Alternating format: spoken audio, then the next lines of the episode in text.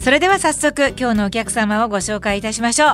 う。日本を代表するアーボリストの松岡秀治さんです。どうもよろしくお願いいたします。よろしくお願いします。ねあのー、今私はちゃんとあのお顔を拝見できているんですけれども。ええー、なんでしょう。あの今あのいらっしゃる場所はどちらでしょうか？えっ、ー、とご自宅ですか？そうですね、うんうん、自宅兼事務所みたいなああそうですか。はい長野にお住まいなんですよね。そうですね。はいはい、はい、そうですか。まずあのアーボリストっていうこのお仕事ですか？これ肩書きというか。これちょっと皆さんに教えていただけますか？アーボリストとは何ぞやということを はいはいはいわかりましたえっとまずはじめにですねアーボリストっていうことをお話しする前に、うん、えっとこれ私がいつもですねお世話になってってます、はい、えと、株式会社ツリークライミングワールドさんがですね、はい、あの、投票を登録されている言葉になります。えっ、ー、とですね、アーボリストっていうのはですね、木の専門家、木を生かしたり、人との共存をするにあたってどうやって、えー、一緒になって暮らしていけるのかっていうのを木を守るためのそういった専門家っていうふうに考えていただいて、はい、よろしいんじゃないのかなというふうに思います。うんうんいわゆるあの樹木というか木のお医者さんとはちょっと違うんですか？その樹木医っていう言葉は聞いたことあるんですけど。日本ではね樹木医さんっていうね、あの名前や肩書きが一般的だと思うんですけど、ね、ほぼそれと同じふうに考えていただいてよいかなと思います。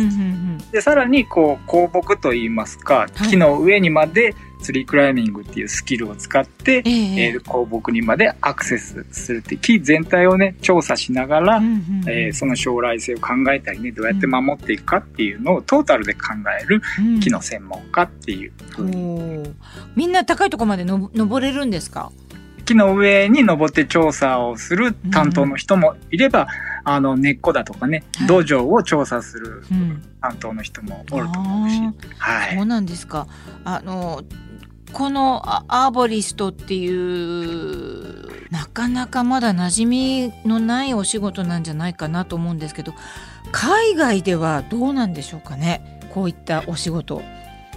海外ではやはりねアメリカなんかはこう広い庭芝生が生えててそこに大きな木がね、はい、生えているっていうそういうイメージを抱くと思うんですけど、うん、そういう大きな木を管理するのがアーボリストであり、やっぱりその庭に大きな木があるのとないのとだとすごくその土地の価値っていうものがだいぶ違うらしいんですね。ですね。はい。はい、そういう大きな木を管理しながら、そのその地域を守っていくといいますかね、その土地の価値を高めていくといいますかね。はい。あの松岡さんは現在あの長野県の飯田市にお住まいなんだそうですけれども、はい、やはりあの小さい頃からそういった木と触れ合うことは多かったからそういうことにあの興味を持ち出したんでしょうかね。えっ、と実はですね僕東京生まれの東京育ちなんです。はいはい。で父と母が、うん、えっ、と四国の愛媛出身で。はい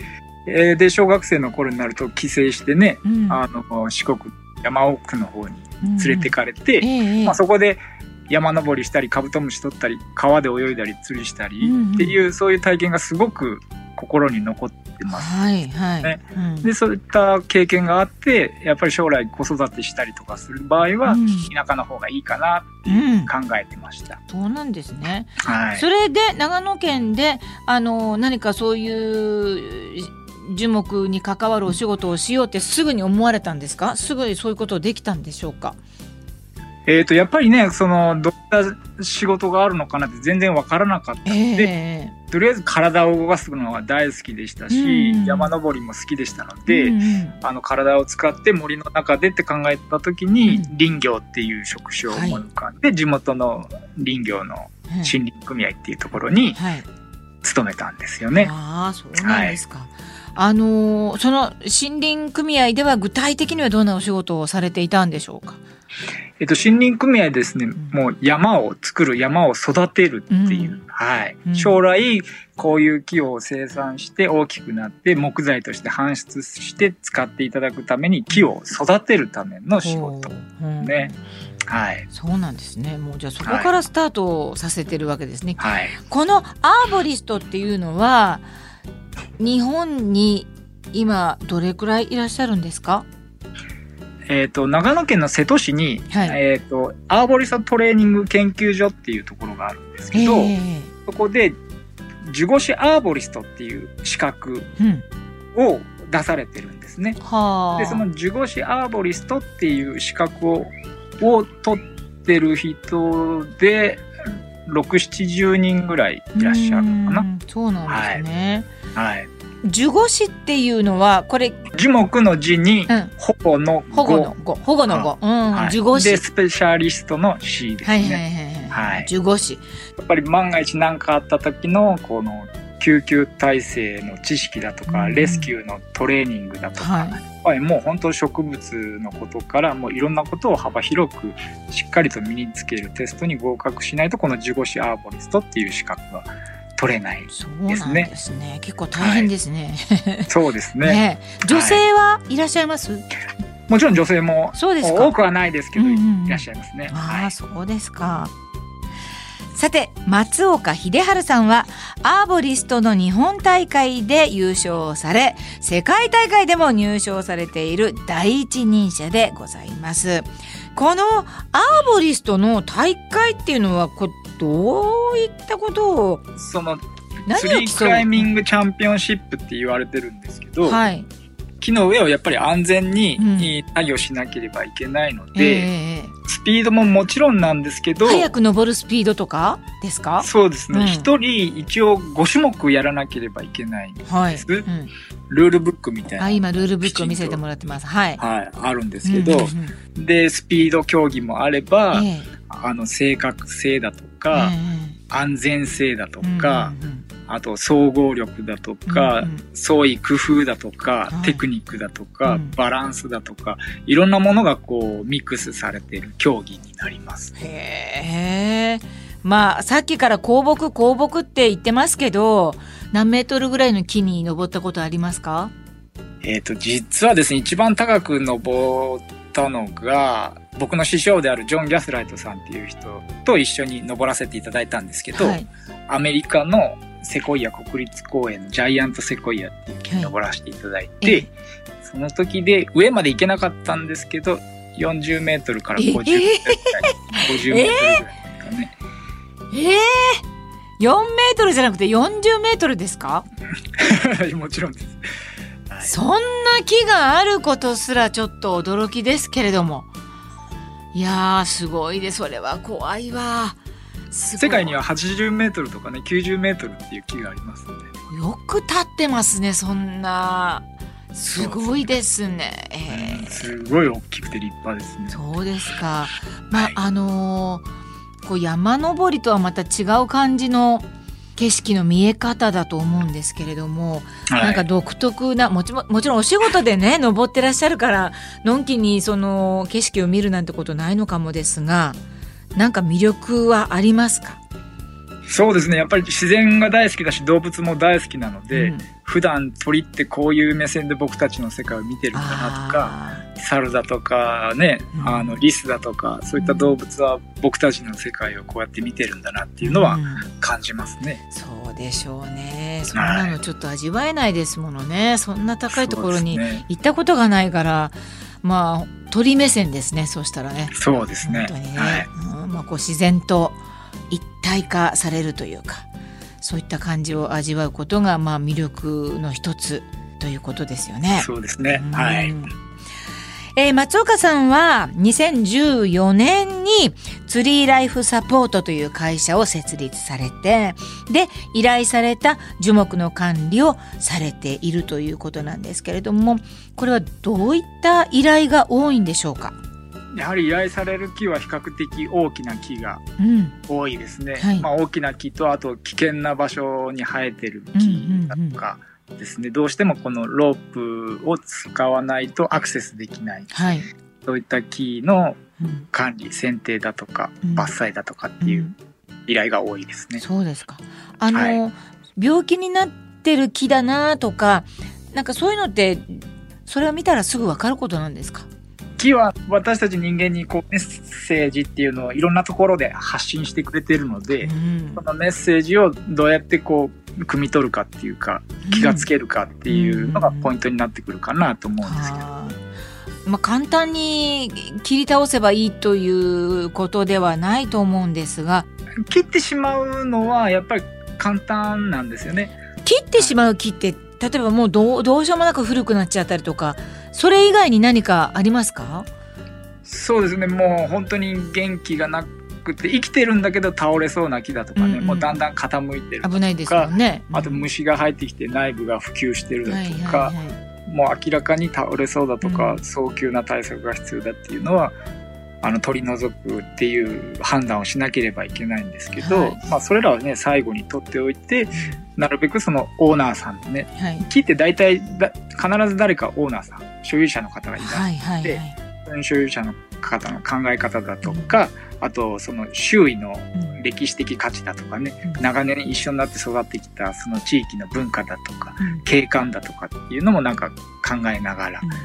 ご提案させていただくのがいいのかなっていうふうに心がけていますけどね。はあ、そうですか。あとなんかあの場所によってちょっとあの危ない場所に生えてる木とかそういうのはアーボリストの方に頼んで何とかしてもらうことができるんですか？そういった木はどっかに移したりもできるんでしょうか？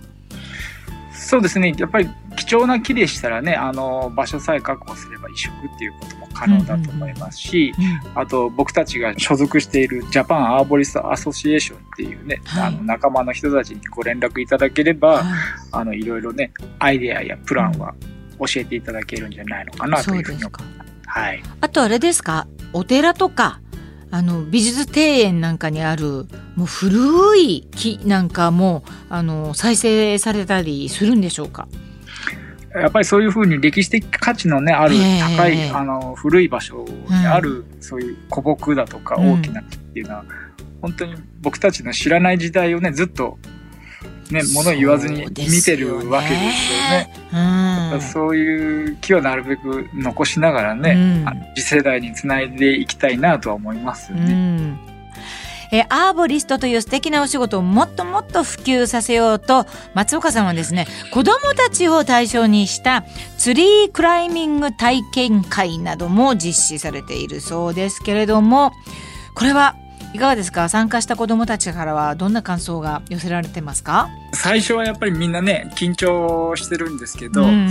あのだんだんだんだんね時間が経つにつれて、はい、もうどんどんどんどん登ってて、どんどんどんどん楽しんでね、最後の最後にはもう降りたくない降りたくないって、降りてなかなか降りてきてくれないそうですそういうのがもう毎回のパターンですね。ああ、そう、あなんか楽しそうですよね。い。や、もう楽しいですね。ねはい。でまた将来こう林業に、えー、携わりたいという関わりたいという若者を対象にしたセミナーなどでも松岡さん講師もされていらっしゃる。そうですね、うん、地元の高校生なんかをね、対象にした林業体験とかっていうのを、はい、あの、長野県さんからと一緒にね、えー、あの、やったりだとかっていうのはしてますね。あそうですか。はい、はいさあこの何百年もかけてあの育った樹木を守るアーボリストというのは今世界中で取り組んでいる持続可能な開発目標、えー、SDGs の項目のこの陸の豊かさも守ろうをまさに体現しているというふうに言えますよねこれね。はい、あの松岡さんの会社のホームページにもこの SDGs のマークありますけれどもこれはやはり意識されて活動されていますか？そうですね、うん、やっぱり専門家としてねこれからも環境問題必須なんで、うんうん、僕たちではこう例えばチェーンソーを使う時はあのバイオマスオイルっていうね、成分解性の土壌に優しいオイルを使ったりだとか、うん、まあ、先ほどお話しした子供たちの体験会を通して環境問題に意識を持ってもらうとか、はい、やっぱハードな仕事なんでね、その機械のメンテナンスだけじゃなく体のメンテナンスだとかね、うん、健康なんかも考えて仕事をしていきたいなというふうに考えてます。はい、実はですね、日本ってすごい国土に占める森林の割合ってものすごく高いんですよ、はい、はい聞いたことあります。はい。68%約3分の2が、日本って森林で覆われてるんですよ、はい。でも、あの、南半球だとか世界中から丸太を輸入してるっていう、うん、そのアンバランスさ。おかしいですね。おかしいですよね。うん、で、なおかつ日本の林業ってこう、衰退して。衰退してますよね。はい、ね、活気がない、元気がない、はい、そういうところをやっぱり、こう、なんか切り開いていきたいなっていう、元気にしていきたいな、明るい希望みたいな目標みたいなね、そういったものに取り組んでいきたいなというふうに思ってます。うん、かっこよくなって、こう、プロ野球選手やね、プロサッカー選手に憧れるような、うん戸田さんのお仕事みたいなね、声優さんに憧れるとか、そういう、なんか環境を作っていきたいな。うん、そうですよね。これからの何か夢や目標なんかございましたらお願いします。ありがとうございます。やっぱりね、先ほどお話ししたその68%の森林が有効に使われてないっていうことで、かっこいい林業、憧れる林業、うん、そしてアーボリストを、うん、あの地域の若い人やね、あの男性だけじゃなく女性もね、うん、参加できるような、うん、そういう環境づくりにしていきたいなっていうのと、世界大会でね、ぜひ日本人のチャンピオンを、ね、あの、創出したいなっていう